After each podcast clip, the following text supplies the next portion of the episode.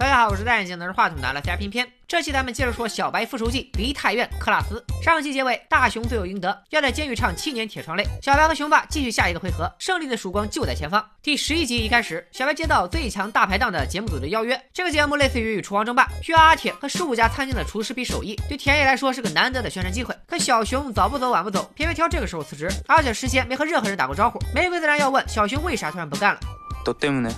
没错，为了得到玫瑰，小熊决定争取熊野家的继承权。小白虽然觉得可惜，但还是尊重了小熊的选择。不过田野失去了小熊，却迎来了崭新的阿铁。阿铁做完手术，成功变身做女人，终于能放下心事，大大方方上节目。再看熊家，也是有人欢喜有人忧。熊爸回收了大熊手里所有熊家的股份，彻底和大儿子 say goodbye，转手就安排莲花带小熊入行，开始培养从来没正眼瞧过的小儿子。没过多久，就到了最强大排档第一轮比赛，阿铁超常发挥，勇夺第一。这消息一出，名不见经传的田野瞬间打响了知名度。不仅如此，还有投资。商上门谈合作，想把田野做成加盟连锁店，而同样参与了节目的熊野家却只拿到了第二名。小熊天真的以为第二名也不错，熊爸却又开始用教大熊那套教小熊，说熊野家是韩国餐饮界的顶峰，要是你没有拿第一的野心，就别想着继承皇位。哎，熊爸不是我说你，当年大熊要自首，你非让孩子拧鸡头，结果大熊现在还是要坐牢，有多少个儿子经得住你这么霍霍？与此同时，小白和玫瑰又产生了角色分歧，小白想稳扎稳打，先开一家分店试试，玫瑰就想接入投资，直接把田野打造成大品牌。本来玫瑰以为这一次小白还是不会听他的，可小白突然转性，决定让玫瑰。放手去做。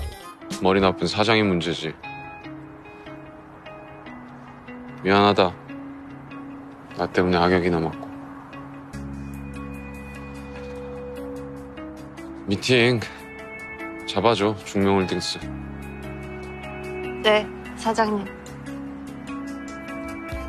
就这样，小白和投资商达成协议，拿到了五十亿的启动资金， 田野也因此再度成为焦点，许多散户也闻着味加入。最后，田野收到超过一百亿的投资，小白很快带着阿西公司的创始员工搬进了写字楼。好，此处我们暂停一下，讲讲黑哥的身世之谜。大家可能都记得，黑哥一直坚称自己是韩国人，从非洲来韩国就是来寻亲的。小白也曾到处贴寻人启事，帮黑哥找爹。不过爹没找着，却找到了奶奶。其实奶奶一直是田野的常客，早就看到了寻人启事。可是，在某天他和人起争执，受伤晕倒，被田野一行人送去医院，才对黑哥说出实情。当年是他逼儿子。从非洲回韩国，拆散了黑哥的父母，而黑哥他爸回来以后没多久就出车祸去世了。奶奶为此一直感到内疚，所以现在才敢认孙子。好的，黑哥寻亲记复线结束，咱们回归正题。很快，最强大排档第二轮录制就要开始了。莲花打听到了比赛主题，提前定好了菜谱，觉得这回铁定第一了。接下来咱们就宣布比赛结果。놀랐습니다단반부차마카니축하합니다 这下尴尬了，小熊和莲花愁眉苦脸，出门就碰上小白和玫瑰要去庆功。俩女人一见面，向来是要争风吃醋的，所以没聊几句，几个人就又坐到一张桌子上吃饭了。酒足饭饱后，一堆人开始玩起了真心话大冒险。酒瓶子一转，玫瑰第一个被选中。小熊不知道为啥今天特别来劲，非让小白先问玫瑰。可是白宇智想了半天，啥也问不出来。小熊无奈之下，决定主动出击。내가장가차지하면나한테오겠다는말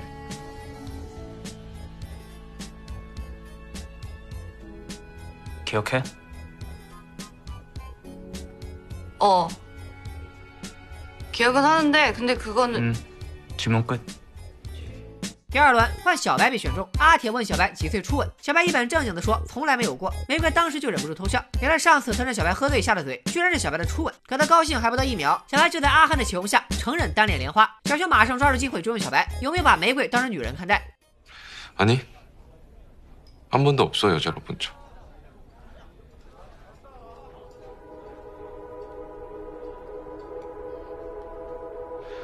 이선 그냥 동생이고 파트너야. 这连番的打击让玫瑰只能落荒而逃，小白还得阿铁提醒才知道去追。玫瑰也恨小白是块木头，索性决定不再压抑天性，直接表白。괜찮니 사랑해요사랑해요사랑해요사장님 说完，也不管小白东拉西扯，行还是不行，玫瑰就要小白一句准话。嗯，那出去吗？哎，看到这里我真是头都大了。韩剧八级定律没实现不说，小白怎么一点改变都没有？气死我了！不看了。算了，还是接着说吧。熊野家代表队在最强大排档输了两次，雄爸很生气，后果很严重。他表示，如果决赛再输，小熊就别想再继承熊野家。小熊顿时觉得很冤啊！这个节目一直是莲花负责出手做菜，凭啥输了要我背锅？熊爸觉得儿子说的也有道理，于是当场拍板，让小熊全权负责，看看结果如何。再看田野这边，玫瑰被小白拒绝后心态大崩，申请了休假。小白每天都忙成狗，坏消息却晴天霹雳，一下砸到他头上。投资公司和江南冰客场一样倒闭了，投资商带着员工们跑路了。其他投资的散户一看领头的跑了，也都跟着撤资。这一切来的太突然，小白不用想也知道，肯定是有人背后捅刀的。而谁会这么坑人呢？给大家两秒钟时间思考一下，一二，好了，公布答案。 안녕하십니까 회장님. 오랜만에 뵙습니다.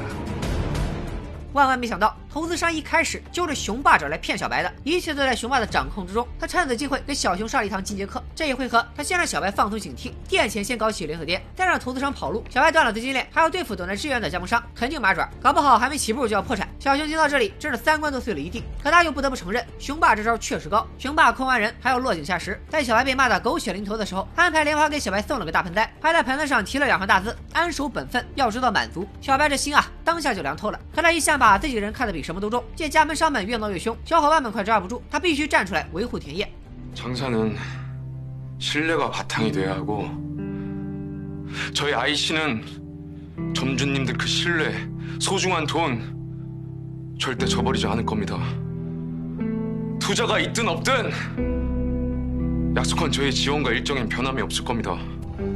说罢，小白头也不回的离开，莲花立马追了上去。他也受够了站在熊爸这头伤害小白，不想再对小白下手。可他无力对抗熊爸，只能劝小白放弃复仇，这样至少他俩就可以有情人终成眷属，一起过上没羞没臊的幸福生活。可是莲花莲花当时跟玫瑰说，别想着改变小白的不是你吗？现在怎么打自己脸呢？而这时玫瑰也打来电话，小白嘴对着电话，眼里却看着莲花，说只要一天不打败熊野家，他就一天不会考虑个人的幸福。这番话他是说的铿锵有力，莲花的心也碎了一地。接下来小白要兑现承诺，就要想新的计策。玫瑰复工回来帮忙，眼镜哥也物色了一批新的投资人，其中有一位年过七旬的老太吸引了小白的注意。他不仅是房地产巨头，还曾在熊爸一无所有的时候给了他打造熊野家的第一笔资金。 여사님께서 여긴 어쩐 일로 오셨는지 니도 많이 늙었네. 没想到吧，这个人就是黑哥的奶奶。黑哥任性可真是认到了个大靠山。奶奶来找熊爸，希望他可在往日的情面上放过小白。可熊爸深陷让小白下跪无法自拔，根本不听劝。小白不知道奶奶背后结了求情，还在想办法自救。现在当务之急，一是好好准备最强大排档的决赛，二是拉到新投资。除此之外，小白还希望玫瑰能收了神通，别喜欢他了。可玫瑰表白过一次，脸皮也厚了不少。 너무나 엄청 미치도록 좋아해요. 小白拿玫瑰没办法，只能把重心先放在融资上。现在最容易争取的投资人就是奶奶，可那玫瑰好不容易约了奶奶，还叫上江姐帮着游说，小白却又开始犯浑，说啥也不想占便宜。结果现成的移动 ATM 机被气走了。可当小白看到阿和阿铁为了准备比赛，直接睡在店里，玫瑰为了找投资商到处奔波，他再一次决定放下原则。奶奶这时去了济州岛休养，还好玫瑰先斩后奏，也跟到了济州岛。小白立马通过玫瑰的电话道歉，并希望奶奶再给他一次机会。而奶奶也没打算花钱打水漂，她开出了一个条件，只有田野在最强大排档决赛中获胜，他才肯投资。小白一听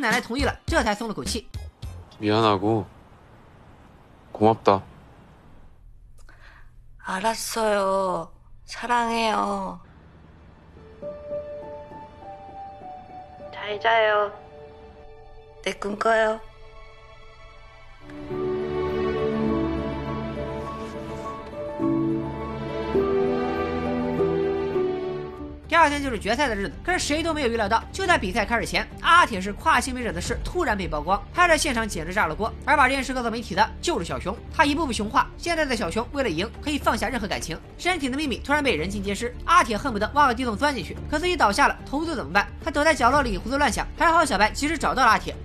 누가 뭐라든 가장 용감하고 예쁜 여자야. 小白安慰阿铁，想面对就面对，想逃跑就逃跑，不要为了投资勉强自己，他什么错也没有。阿铁听完这番话，再也控制不住，在小白怀里大哭了一场。而玫瑰看到新闻，也打来电话关心。不过与小白的包容不同，玫瑰直接给阿铁念了首诗，他希望阿铁能像诗里写的一样，即使是生活在黑暗中的石头，即使被打击、被非议，也不要管别人怎么看，勇敢的做自己。于是，就在小白要替阿铁比赛，小熊以为铁也输定了的时候，阿铁闪亮登场，他在所有人面前承认自己是跨性别者，并且在小伙伴们信任的目光中，表明了必胜的决心。 그리고 저는 오늘 우승하겠습니다. 모두가 나를 돌아섰고 비웃었고 아픔이고 나였지 나는 시들고 저무는 그이 삶은 내가 나는 다이아.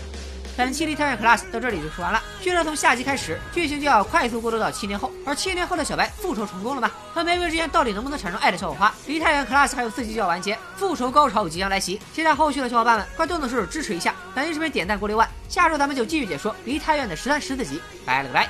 촉촉히 마음워 약일수록 깨질수록 더 세지고 강해지는 돌덩이